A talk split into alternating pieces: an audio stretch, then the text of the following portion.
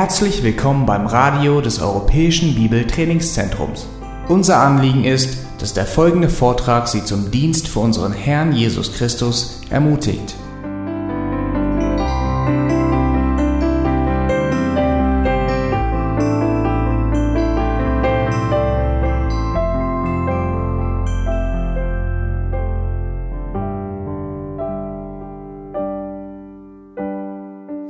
Glückselig die Trauernden.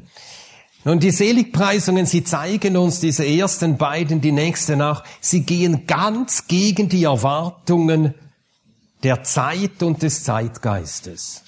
Das Reich des Herrn ganz anders als alle Reiche, die je gewesen sind. Der König dieses Reiches ganz anders als alle Könige je gewesen sind. Wo hat es das gegeben? Einen Befehlshaber, der selber zuerst alles erfüllt, bevor er befiehlt der nichts von seinen Untertanen verlangt, das er nicht selbst getan hat und noch weitergegangen ist. Ja, wir sind dazu berufen, dem Herrn nachzufolgen in seinen Fußstapfen, aber Gott wird uns nie verlassen, wie er seinen Sohn verließ, als er am Kreuz hing. Das werden wir nie erleiden müssen. Und so ist der König ganz einzigartig. Und seine Eigenschaften, die Eigenschaften seiner Untertanen, genau das Gegenteil von dem, was die Welt erwartet. Glückselig, ja, wir will nicht glücklich sein? Ja, ich will reich werden. Man kann auch nur glücklich sein, wenn man möglichst viel hat, reich ist. An Geld, an Gaben, an Möglichkeiten, an offenen Türen, an Gelegenheiten und so weiter. Reich an Einfluss, an Macht und so fort. Und dann glückselig die Trauernden. Wer will denn schon traurig sein? Aldous Huxley er sagt einmal, das Verlangen des Menschen nach Zerstreuung ist schier grenzenlos. Sagt es und schrieb einen Roman darüber, wer den gelesen hat. Ist ein schauerlicher Roman, Brave New World. Schöne neue Welt. Und ich befürchte, dass der Zeitgeist in dieser Frage sehr, sehr weit in die Gemeinden eingedrungen ist, dass wir auch als Christen, als Erwählte, als Berufene, als Gerechtfertigte dass wir diesem Hang immer mehr erliegen, Zerstreuung, Unterhaltung. William MacDonald, der seit einigen Jahren schon beim Herrn ist und der jahrzehntelang dem Herrn gedient hat, er sagt einmal, dass es in den 50er Jahren in Amerika noch, in den Gemeinden, wo er sich bewegt, aber das war sicher auch in anderen Gemeinden so, dass es jede Woche mindestens eine sogenannte Wet Sermon gab, eine nasse, eine tränennasse Predigt. Ja, dass Leute vom Wort so ergriffen wurden, dass sie weinten. Das ist genau das hier, glückselig die Trauernden. Wenn das Wort Gottes zu uns redet, es stellt uns vor Gott und dann demütigt es uns. Aber das ist nicht das Ende. Der Herr tut das nicht, um uns fertig zu machen, sondern um uns dann zu trösten. Wie war es in den Tagen Nehemias? Das Volk war da, es war zurückgekehrt aus der babylonischen Gefangenschaft. Es hat eine lange Geschichte des Versagens und der Sünde hinter sich. Und dann hören sie, wie das Wort Gottes einen ganzen Tag lang gelehrt wird, ausgelegt wird. Und dann steht in Nehemia, Kapitel 8, Vers 9. Und Nehemia, das ist der Tirsata und Esra, der Priester, der Schriftgelehrte und die Leviten, die das Volk belehrten, sprachen zum ganzen Volk. Dieser Tag ist dem Herrn, eurem Gott, heilig. Seid nicht traurig und weint nicht, denn das ganze Volk weinte, als es die Worte des Gesetzes hörte. Und darum wurde sie getröstet, genau deshalb. Und ich befürchte, dass wir darum so wenig von diesem wunderbaren Trost Gottes kennen, wo Gott selbst uns tröstet, weil wir so wenig von diesem Leid tragen, über unsere ganze Art kennen. Glückselig die Trauernden, sie werden getröstet werden. Georg Whitfield, vielleicht unter, nach den Aposteln, unter den Dienern des Herrn, also für mich persönlich vielleicht das größte Vorbild, derer, die ich kenne. Es gibt natürlich viele, die kennt man nicht. Er schrieb einmal in einem Brief, da war er zum zweiten Mal unterwegs in die englischen Kolonien von Nordamerika. Das muss ähm, 40, 41 gewesen sein, also 17, 40, 41. Und da schrieb er nach Hause, hat unterwegs viel Zeit gehabt auf dem Schiff, auch Briefe geschrieben. Es hat Gott gefallen, mir ein wenig zu zeigen, wie verwerflich ich bin. Ich habe mehr und mehr erkennen müssen, wie verderbt ich bin. Ein Geheimnis der Gesetzlosigkeit, das in meinem Herzen haust, ist meinen Blicken enthüllt worden. Ich bin blind, voller Stolz und Eigenliebe.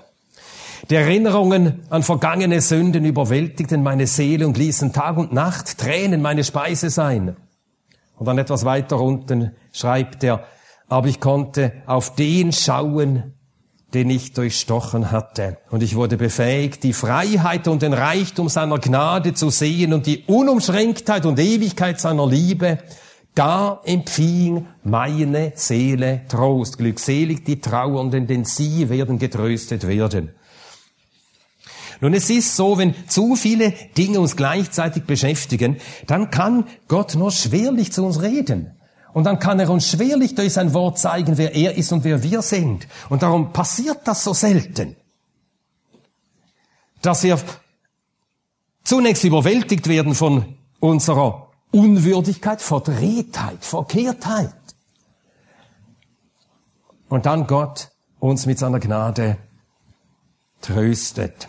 Nun, warum war das so, dass es in den 50er Jahren noch so war und dann aufhörte? Und William MacDonald sagt, man merkt es, nachdem es anfing, dass jede, jeder Haushalt in Amerika einen Fernseher hatte, hörte das langsam auf. So viele Dinge, eben Unterhaltung. Es ist ja nicht verboten, aber wir sollten an diese Dinge einfach denken. Und wie gesagt, ich befürchte, dass das viel weiter in unsere Gemeinden eingedrungen ist, als uns bewusst ist und als uns lieb sein kann. Jetzt ist es ja so, dass jeder seinen Fernseher, seinen Unterhalt, seine Unterhaltungsmaschine, die 24 Stunden am Tag Unterhaltung produziert, in der Westentasche hat.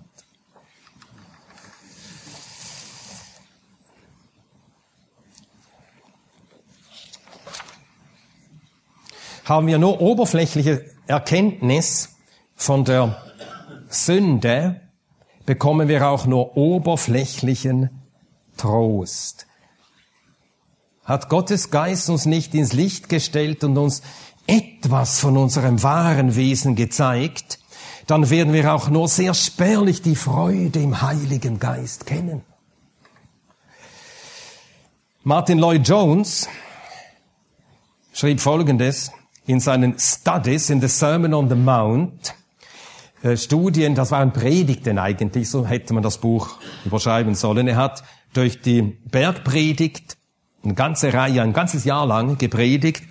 Und ich habe vorletzte und letzte Woche den Teil gelesen, der eben mein Thema ist, die Seligpreisungen.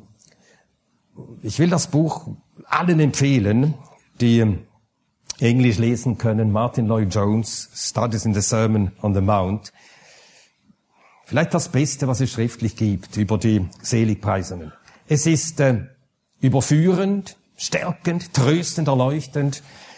Ja, lest dieses Buch, wenn ihr es, äh, wenn ihr Englisch könnt. Und er schreibt, äh, sagte in einer der Predigten über die Seligpreisungen Folgendes. Ich werde den Eindruck nicht los, dass die letztendliche Erklärung für den Zustand der heutigen Gemeinde die ist, dass sie ein angeschlagenes Empfinden für die Sünde und eine mangelhafte Lehre von der Sünde hat.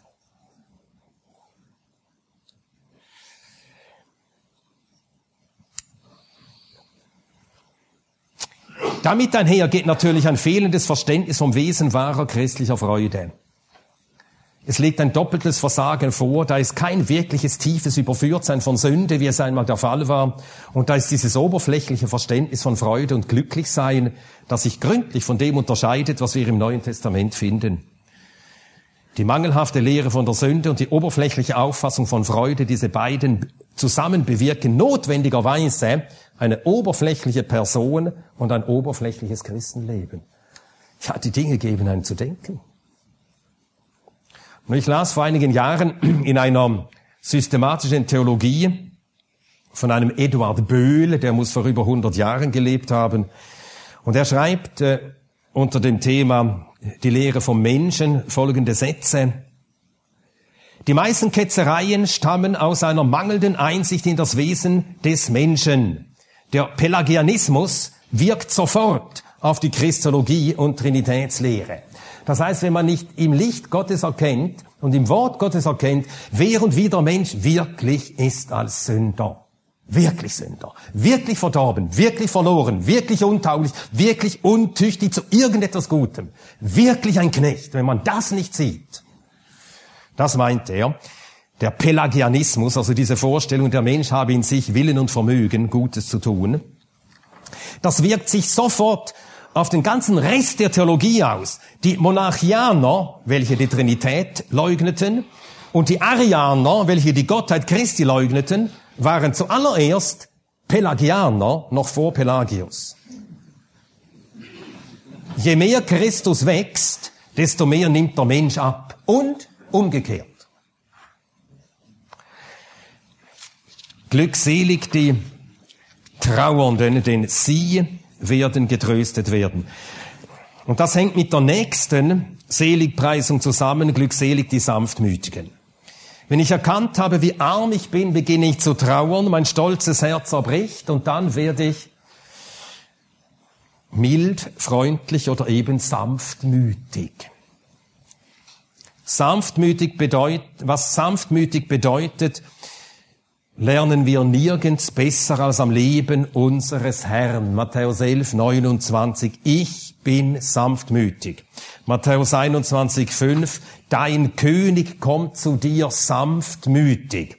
Paulus spricht von der Sanftmut und Gelindigkeit des Christus. Sanftmütig ist, wer Gleiches nicht mit Gleichem vergilt. Das ist Sanftmut. Sanftmut ist eine Haltung gegenüber dem Nächsten. Demut ist eine Haltung vor Gott. Vor Gott klein, vor Gott wahr, vor Gott zerbrochen. Das ist Demut. Und Sanftmut, das ist mehr gegenüber den Menschen. Wer Gleiches nicht mit Gleichem vergilt, der wiederher Böses nicht mit bösem Scheltwort, nicht mit Scheltwort vergalt. 1. Petrus 3, dort steht das ja. Sanftmütig ist, wer sein, seine Position, sein Ansehen, seinen Namen nicht verteidigt. Der Sohn Gottes bewies seine Sanftmut, als er sich wie ein Schaf abführen ließ, wie ein Schaf scheren ließ. Man hat ihn wirklich geschoren. Man hat ihm seine Ehre genommen. Man hat ihm seine Rechte genommen. Man hat ihm seine Kleider am Schluss genommen. Man hat ihm alles genommen. Man hat ihm das Leben genommen. Das ist Sanftmut. Glückselig die Sanftmütigen. Denn sie werden das Land erben. Das ist ja bemerkenswert. Der Sanftmütige verteidigt nicht sich, verteidigt nicht seine Rechte und es ist um nicht so viel in der Menschheitsgeschichte gestritten worden wie um, wie um Erbe, Land und Besitz. Und der Sanftmütige verteidigt weder sich noch das Seine. Und er wird einmal alles besitzen mit Christus alles erben, alles besitzen, über alles herrschen. Glückselig der Sanftmütige. Äh, folgenden Gedanken habe ich bei Martin Lloyd Jones gelesen. Und das ist wirklich wahr.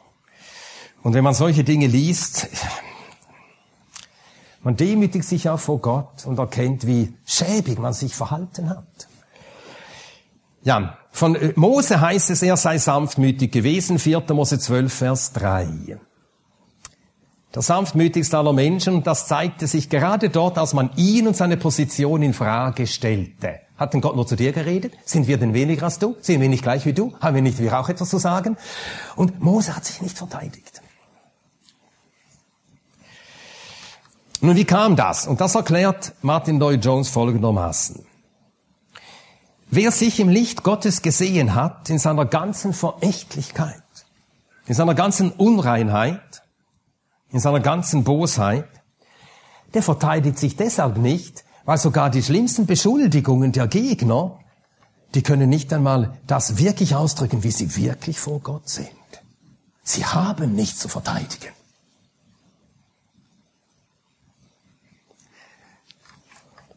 Keine Beschuldigung gegen uns kann schlimmer sein als die Wirklichkeit. Auch wenn Sie gerade eine Sache, uns wegen einer Sache beschuldigen, die jetzt vielleicht gerade nicht stimmt. Aber so sind wir. So sind wir vor Gott. Alle diese Beispiele zeigen, dass der Sanftmütige nicht nur selber glückselig wird, sondern auch zum Glück aller anderen beiträgt. Eine sanftmütige Person ist ein Segen für die ganze Umwelt, für die ganze Gemeinde, in der er sich bewegt. Von ihm geht nie Streit aus, nie zurückgeben. Er wird nie, wenn eine gespannte Atmosphäre da ist, auch noch dazu beitragen, dass es noch gespannter wird. Der Sanftmütige tut das nicht.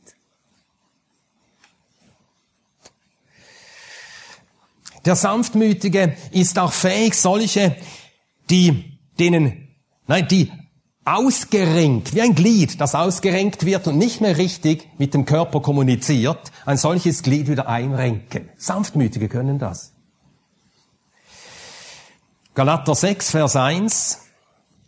Galater 6, Vers 1. Bringt ihr die Geistlichen einen solchen wieder zurecht im Geist der Sanftmut zurechtbringen. Kat artizo. Das heißt wörtlich, Artos ist im Griechischen ein Glied. Artizo heißt etwas mit einem Glied machen. Und kat artizo, das heißt die Glieder wieder, wie so, dass sie so da schön wieder zusammen sind. Zusammenfügen. Glieder wieder einhängen. Einhängen, einrenken so dass sie wieder in der Beziehung zu Gott, dass die gebrochene Beziehung wieder da ist und die gebrochene Beziehung zu den Geschwistern wieder da ist. Glückselig, die nach Gerechtigkeit hungern und dürsten. Die drei ersten Seligpreisungen hatten davon gesprochen, was uns mangelt. Wir sind arm, darüber tragen wir Leid und als drittes, weil wir das erkannt haben, nehmen wir uns zurück, treten nicht selbstbewusst auf, klopfen auf den Tisch und so weiter, eben nicht, nehmen uns zurück. Aber jetzt sehen wir, dass es nicht genügt, dass wir uns erkennen als arm und vor Gott als unwürdig und uns zurücknehmen. Das muss natürlich sein, aber wir dürfen darüber nicht vergessen. Wir müssen auch streben, trachten danach, Gott, unserem Herrn, immer ähnlicher zu werden. Also das bisherige war eher äh, die negativ, also nicht negativ im Sinn von schlecht, sondern die äh, äh, Minusseite, was bei uns Minus ist, das müssen wir sehen. Und dann aber jetzt, wir müssen auch nach Gerechtigkeit, nach Heiligung, nach Heiligkeit streben, dem Guten nachjagen. Und glückselig sind die Hungernden und Dürstenden. Nach Gerechtigkeit, nach Gottes Gerechtigkeit. Und warum hungert man? Warum dürstet man? Nun, Hunger kann man noch einige Zeit, nach einiger Zeit, also wenn man ein, zwei Tage nichts gegessen hat, dann ist, schläft der Hunger wie ein. Es ist so. Aber bei Durst ist das nicht so. Durst wird immer schlimmer. Und irgendwann einmal ist der Durst so groß und dann muss dieser Durst, er muss gestillt werden. Und glückselig ist, wer so nach Gott dürstet, weil er empfindet, Herr, wenn du nicht in meinem Leben wärst, Herr, du, dich brauche ich, ich muss dich haben, ich muss dich haben, Herr, ich brauche dich. Und glückselig, wer ihn so sucht, er hat die Verheißung, sie werden gesättigt werden. Sie werden gesättigt werden. Das Gegenteil der Hungernden und Dürstenden sind die Selbstzufriedenen. Laodicea, ein Beispiel, das ich schon nannte. Oder die Christen in Korinth. Von denen sagt Paulus 1. Korinther 4, Vers 8, ihr seid schon gesättigt. Die waren mit sich zufrieden. Genug. Ich habe mich bekehrt, ich habe Buße getan, ich bin ein guter Christ, gehöre zur Gemeinde. Ich gebe auf meinem Geld ab und zu etwas. Die waren mit sich zufrieden, satt. Die Korinther, die streitsüchtigsten Christen in der schriftlich festgehaltenen Geschichte. Es gibt keine streitsüchtigere Gemeinde als die der Korinther. Wer nicht nach Gottes Gerechtigkeit hungert, und er hungert ja, weil er seinen Mangel erkennt, weil er merkt, das ist ein Mangel, der darf nicht so bleiben. Wer nicht nach Gottes Gerechtigkeit hungert, weil er seinen Mangel nicht erkennt, der wird wie die Korinther streitsüchtig. Ja, er ist ja gut, ich bin ja in Ordnung. Und dann findet er sich immer gut und entsprechend die anderen immer falsch. Und was soll daraus anderes werden als beständiger Streit?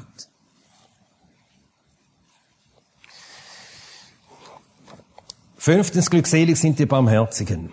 Die Barmherzigkeit folgt hier unmittelbar auf die Gerechtigkeit. Wer nach Gerechtigkeit hungert und dürstet, weil er merkt, dass er davon so wenig hat und es so nötig hat, dass er herausfüllt, was er nicht hat und dass er ihn deshalb sucht, nach ihm trachtet, bei ihm sein will, vor ihm sein will. Ja, wer das erkennt, wie weit entfernt er ist von Gottes Gerechtigkeit und wie sehr er es nötig hat, noch zu wachsen in der Heiligkeit, der wird barmherzig. Der sieht die Mängel der anderen und merkt, ich bin ja auch so. Und damit wird er barmherzig und geduldig und trägt und kritisiert nicht. Wegen Schwachheit und anderer Dinge. Wenn wir über unsere eigenen Sünden gelernt haben, Leid zu tragen, dann haben wir Nachsicht mit den Sünden anderer. Dann bedenken wir immer, wie sehr Gott Nachsicht gehabt hat mit unserer, mit unseren Sünden. Zur Erweisung seiner Gerechtigkeit wegen des Dahingehen-Lassens der Sünden in der vergangenen Zeit. Römer 3, Vers 25. So ist Gott die Jahre oder Jahrzehnte, in der er Nachsicht hatte mit meinen Sünden. Er war barmherzig. Und das macht uns barmherzig. Und er hat Nachsicht auch mit all unseren Unterlassungen als Christen. Und die sind eigentlich schwerwiegender als unsere Unterlassungen und unsere Missetaten als Gottlose. Als Christen haben wir Licht, als Christen haben wir Unterweisung, als Christen haben wir alle Befähigung Gottes und doch voller Mangel. Und Gott hat Nachsicht. Er ist barmherzig. Von Gott lesen wir Epheser 2, Vers 4, er ist reich an Barmherzigkeit. Jakobus 5, 11, er ist voll innigen Mitgefühls und barmherzig. 2. Samuel 24, 14, seine Erbarmungen sind groß. 1. Timotheus 1, 13, uns ist Barmherzigkeit zuteil geworden. Und darum wollen wir als Kinder Gottes auch barmherzig sein. Lukas 6, 36, barmherzig, wie auch euer Vater barmherzig ist. Und die Verheißung, ihnen wird Barmherzigkeit widerfahren.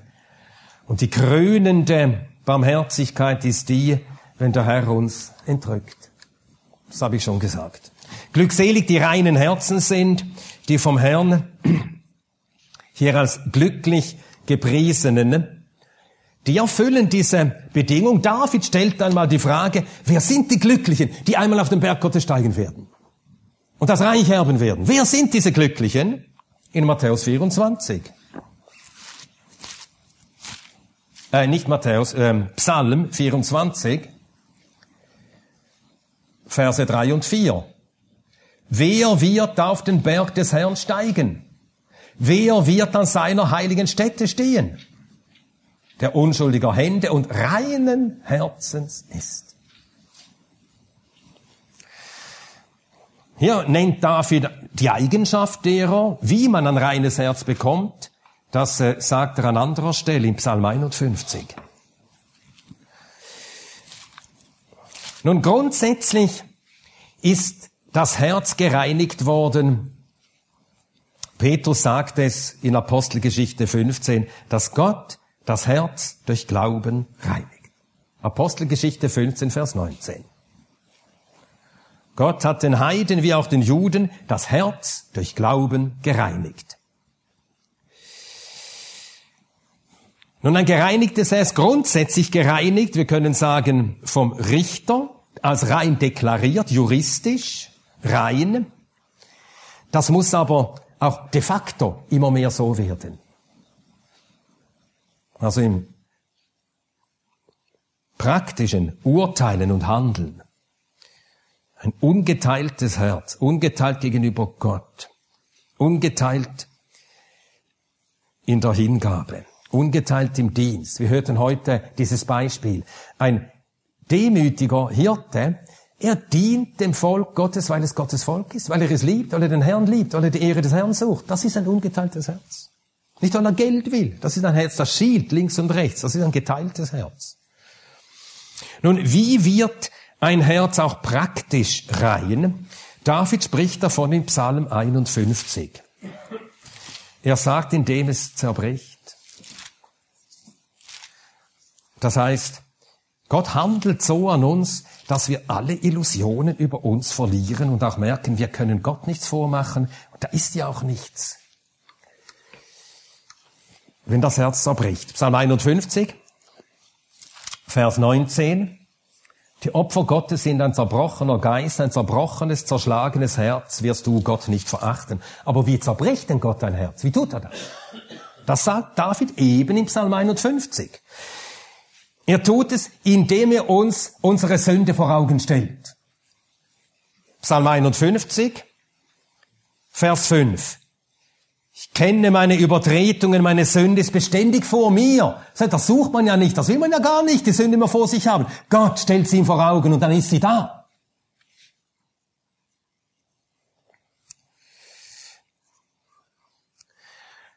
Aber nicht nur das. Gott zeigt ihm nicht nur seine Sünde mit Bathseba, was er da wirklich tat, sondern dann zeigt ihm Gott noch etwas, das tiefer ging und das noch schlimmer war. Nicht nur diese Missetat, dieses Übel, das er da begangen hatte, sondern Gott zeigt ihm, dass seine ganze Natur so ist. Sein ganzes Wesen unrein.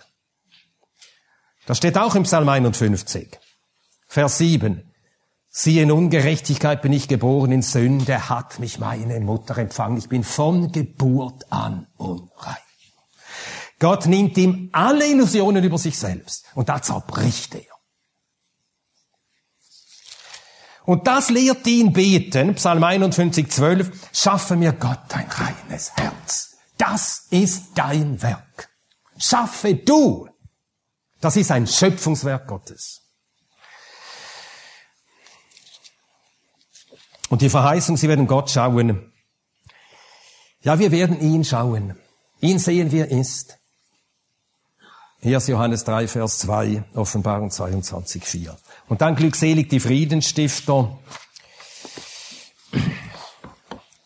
Wann habe ich angefangen? Das ist schon eine Stunde etwa.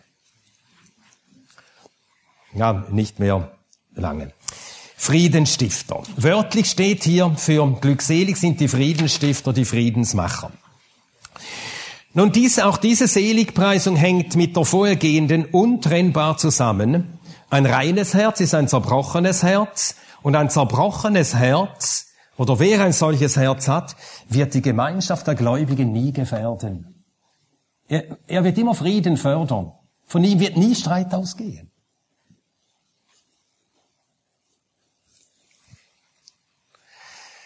Warum das? Sein Herz zerbrache, als er erkannte, wie unrein er war. Und seither macht er das nicht mehr. In einem sehr wirklichen Sinn kann er das nicht mehr immer sich selbst rechtfertigen. Und wer sich immer selbst rechtfertigt, sagt ja damit, auch wenn er es nicht offen sagt, du bist schuld, ihr seid falsch, oder und gibt immer den anderen die Schuld. Und so reagieren wir reflexartig, bis Gott uns erzogen hat. Und dann hören wir auf damit. Und so sieht er, dass niemand anders an seinem inneren Unfrieden oder seiner Unzufriedenheit schuld ist als er, er selbst. Nicht die anderen, ich. Friedensmacher. Unser Herr machte Frieden durch das Blut seines Kreuzes. Kolosser 1,20. Wie können wir Frieden Stifter sein, indem wir uns natürlich von ihm verwenden lassen. Er macht dann Frieden, aber er verwendet uns als Gefäße. Indem wir dem Herrn nachfolgen, seinen Fußstapfen nachfolgen, indem wir lieber Unrecht an uns geschehen lassen, als dass wir anderen Unrecht tun. 1. Korinther 6, 7. Warum lasst ihr euch nicht lieber übervorteilen? Nein, ihr übervorteilt stattdessen Brüder. Streit in der Gemeinde, weil jeder seinem Recht beharrt und pocht. Warum lasst ihr euch nicht lieber Unrecht geschehen? Wir werden zufrieden stiftern, wenn wir Böses nicht mit Bösem vergelten. Vergeltet niemand Böses mit Bösem. Römer 12, 17. Wir werden zufrieden stiftern, indem wir auf unser Recht verzichten. Abraham, Lot, das Land erträgt es nicht, dass sie beide mit ihren Herden, mit ihrem großen Besitz tragen. Wir trennen uns. Abraham, der Onkel, der Ältere, er den Gott berufen hatte, gesagt, also, gell, Lot, du machst mir jetzt Platz. Ist doch logisch. Ist doch klar, Lot, du machst mir jetzt Platz. Wäre natürlich auch das einzige Richtige gewesen. Und Lot hätte ihm wohl auch Platz gemacht, aber hätte dann in seinem Herzen immer etwas gehabt. Dieser Abraham, ja, ja, dieser Abraham. Redet fromm, aber ist ja auch ein Egoist. Was hat Abraham gesagt? Lot, wähle du das Teil aus, das dir besser gefällt. Wähle du. Wenn du links gehen willst, gehe ich rechts. Wenn du rechts gehen willst, gehe ich links. Das ist eben auf sein Recht verzichten. Und so blieb Friede. Und dass im Herzen Abrahams Friede war, das zeigt sich im nächsten Kapitel, 1. Mose 14, wo Lot entführt wird. Da denkt Abraham nicht insgesamt, insgeheim geschieht ihm Recht sondern er riskiert sein Leben, setzt ihm nach und befreit ihn. Er ist wirklich jemand, der in dessen, äh, der in dessen Herzen der Friede Gottes regiert und darum ist er ein Friedensstifter und bringt Lot wieder zurück in die Gemeinschaft. Das ist ein anderer Ausdruck für zum Frieden bringen. Wir werden Zufriedenstiftern, indem wir einander ertragen. Einander ertragend in Langmut. Epheser 4, Vers 2. Einander ertragen. Paulus ist ein großer Realist. Er schreibt nicht einander tragen, sondern ertragen. Ja, ja. Und denkt daran, die Geschwister müssen dich auch ertragen. Ja, es ist wahr. Sie müssen dich ertragen. Ich bin sehr dankbar, dass die Geschwister in Armen mich ertragen. Ich bin sehr dankbar. Ich bin nicht leicht zu ertragen. Sie ertragen mich und sehr dankbar. Und wenn man darüber dankbar ist, dann erträgt man die anderen auch gern. Sie ertragen mich auch, ich ertrage sie gern. Wieder Whitfield. Whitfield war wirklich ein Mann des Friedens, ein ganz erstaunlicher Mann. Also wenn ihr äh, Englisch könnt, dann lest diese zweibändige Biografie von Arnold Dallimore. Arnold Dallimore, The Life and Times of George Whitfield. Zwei Bänden. Und auf Deutsch gibt's auch eine Biografie. Ich werde nachher noch etwas dazu sagen. Whitfield war wirklich ein Mann des Friedens. Und wie er es fertig brachte, zwei die einander, die sehr scharf aufeinander geprallt waren, und zwar nicht in einer Kleinigkeit. Also es war nicht so ein klein, kleiner Streit darüber, wann ist der Entrückungstermin, und über solche Dinge haben die sowieso nicht diskutiert. Oder sie hätten ja streiten, darüber streiten können, darf ein Christ das Los konsultieren oder nicht. Sie haben nicht über solche Dinge gestritten, sondern es ging um die, um die, die Heilslehre. Die Heilslehre. Etwas, das zum Zentrum der biblischen Lehre gehört. Der Wille Gottes oder der Wille des Menschen? Wie stehen die zueinander? Um solche Fragen ging es.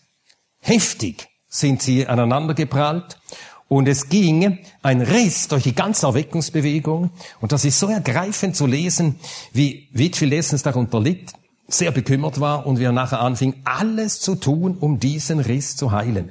Und wie er sich wirklich selbst verleugnete, wirklich den Weg unten durchging. Und John Wesley und George Whitfield, sie blieben jeder bei ihrer theologischen Position, aber wie sie nachher über Jahre, über Jahrzehnte sich gegenseitig unterstützten, füreinander eintraten, einander dienten.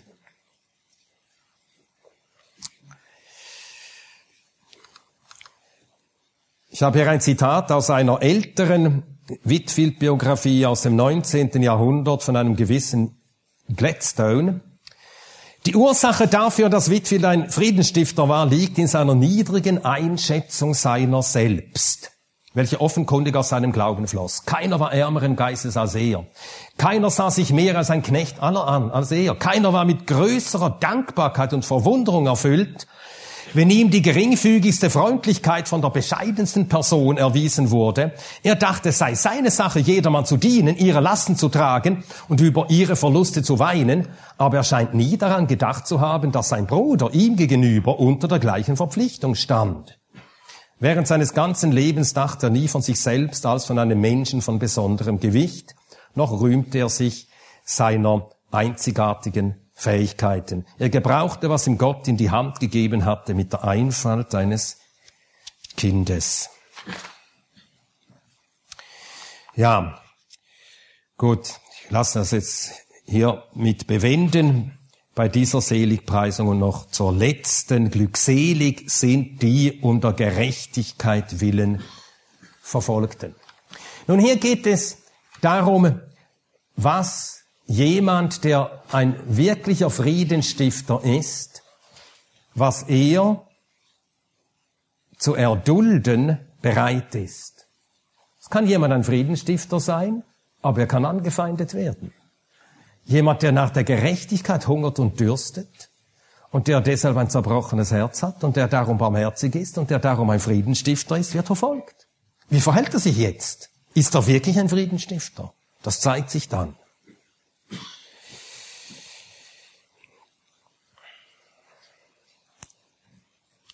Ein Verfolgter kann seine Wünsche nicht erfüllen. Hat ja jeder Wünsche, legitime Wünsche im Leben. Muss plötzlich Haus und Hofbesitz, alles verlassen, weg, um sein Leben sich absetzen. Er kann seine Lebenspläne nicht verfolgen. Er kann seine Rechte nicht äh, durchsetzen. Er muss sich Unrecht antun lassen. Er muss es hinnehmen, dass ihm alles genommen wird. Und glückselig nicht, weil er verfolgt wird, sondern glückselig ist, wer, auch wenn er verfolgt wird, noch immer weiß, wem er gehört, wem er Gehorsam und Dank schuldet und nicht aufhört, dem Herrn deswegen zu vertrauen und zu dienen. Und wenn wir denken, wie viele oder wie wenig es braucht, bis wir unter uns einen Streit oder einen Krieg vom Zaun brechen, das hört man verschiedentlich. Einer wird nicht als Ältester vorgeschlagen. Beginnt damit einen Krieg gegen die ganze Gemeinde. Gibt er zwar nicht zu, aber verlässt die Gemeinde und damit hat er natürlich ganz laut mit seiner Handlung gesagt, alle haben falsch gehandelt, nur ich nicht. Und hinterlässt ein sät dann Krieg, Samen zum Krieg. Oder die Gemeinde hat etwas beschlossen und, man ist vorher nicht gefragt worden. Beleidigt und ähm, beginnt auf den Putz zu hauen. Solche Dinge geschehen immer wieder in Gemeinde.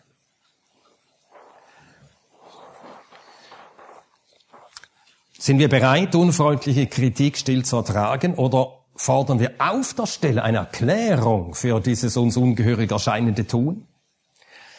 Können wir üble Nachrede aus der Hand des Herrn einfach hinnehmen und schweigen und sagen, Herr, du hast es gesandt, du willst mich erziehen, ich nehme es an?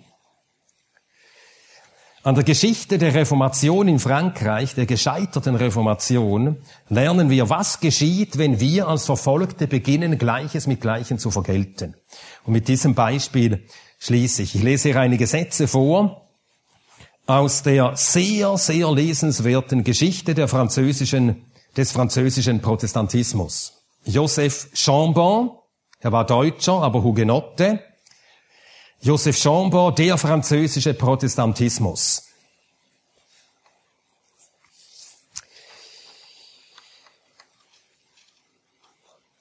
Die Glaubenslehre Calvins, die Institutio, erscheint 1536 in den Händen der Gebildeten Frankreichs. Die unaufhaltsam wachsende Bewegung, nehme jetzt Sätze heraus aus dem Gesamtzitat, war von Genf her in jeder Weise gefördert worden. Die Bibelkolporteure, das Schrifttum Calvins in Bibelauslegungen, Predigten, Kampfschriften sind überall zu finden. Durch ganz Frankreich erwacht der geistliche Hunger. Das Verlangen der protestantischen Gruppen ist derart, dass unzählige Prediger vergeblich angefordert werden. Im Jahr 1558 wird die Zahl der Protestanten auf 400.000 geschätzt. Und dann äh, kommt es zu Verfolgungen, Ketzerverbrennungen, öffentliche Hinrichtungen, Massenhinrichtungen von Protestanten. Und wie reagieren dann schließlich die Protestanten darauf? Der erste Anlass der acht aufeinanderfolgenden Religionskriege, die bis in die Zeit Heinrichs des Dritten hineinragen und Frankreich entvölkern und verwüsten, ist das Blutbad von Vassy, das der katholische Herzog von Guise unter der dort versammelten Gemeinde anrichten lässt. Sowie im Anschluss daran das Gemetzel unter den evangelischen Instanz. Die Antwort der Protestanten ist der siegreiche Angriff auf Rouen und Lyon. Sie verlassen damit das christliche Terrain des Sieges. Sie verzichten auf die einzigen christlichen Kampfmittel des Bekenntnisses und der Leidensbe äh, Leidensbereitschaft. Sie steigen herunter zu einem Terrain, auf dem ihre Gegner auf die Dauer sicherer sein werden als sie.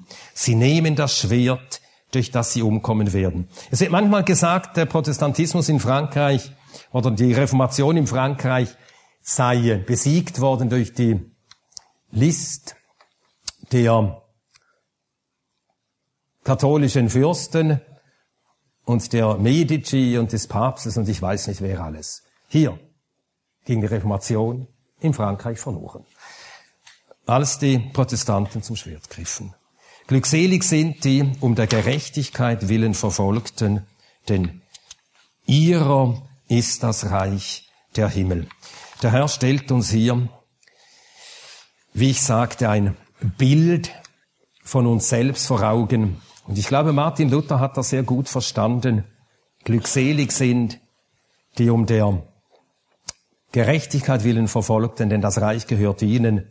Wir sind ja jetzt in dieser Lutherstadt und aus seinem berühmtesten Choral, ein feste Burg ist unser Gott, in der letzten Strophe heißt es, das Wort sie sollen lassen starren und kein Dank, also kein Gedanken dazu haben. Er ist bei uns wohl auf dem Plan mit seinem Geist und Gaben. Nehmen Sie den Leib, gut, ihr Kind und Weib, lass fahren dahin, Sie haben's kein Gewinn. Das Reich muss uns doch bleiben. Lass fahren dahin, sie haben's kein Gewinn, das Reich muss uns doch bleiben. Gebe der Herr, dass wir ihn, seine Sache, sein Reich, dass wir ihn haben wollen, ihn mehr als alles andere in der Welt. Amen.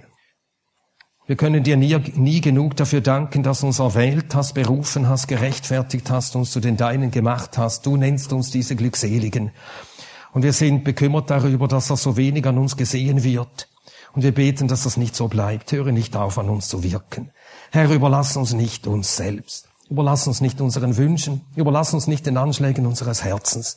Ruf uns immer wieder zu dir. Zieh uns zu dir.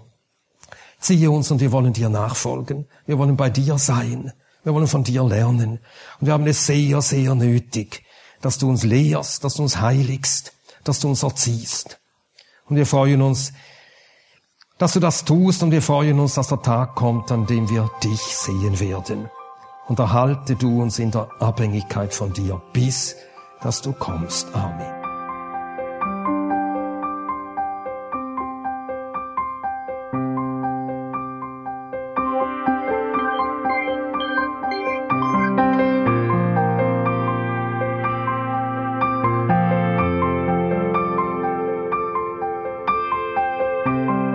Alle Vorträge unseres Programms, Bücher, DVDs und vieles mehr können Sie bei uns unter www.ebtc-media.org erhalten.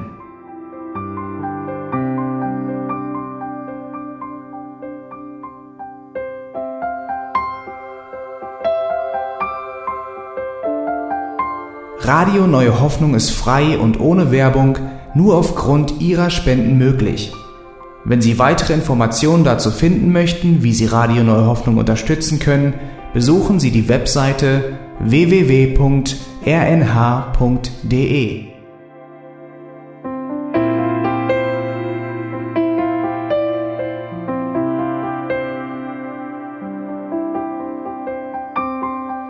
Die Sendezeiten des EBDC sind Montag, Mittwoch, Freitag und Samstag jeweils von 10 bis 11 Uhr.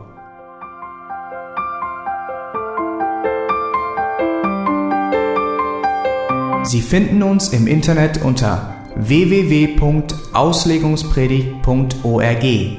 Eine E-Mail können Sie uns senden an radio@auslegungspredigt.org. Telefonisch erreichen Sie uns unter 0049 30 60 988 610.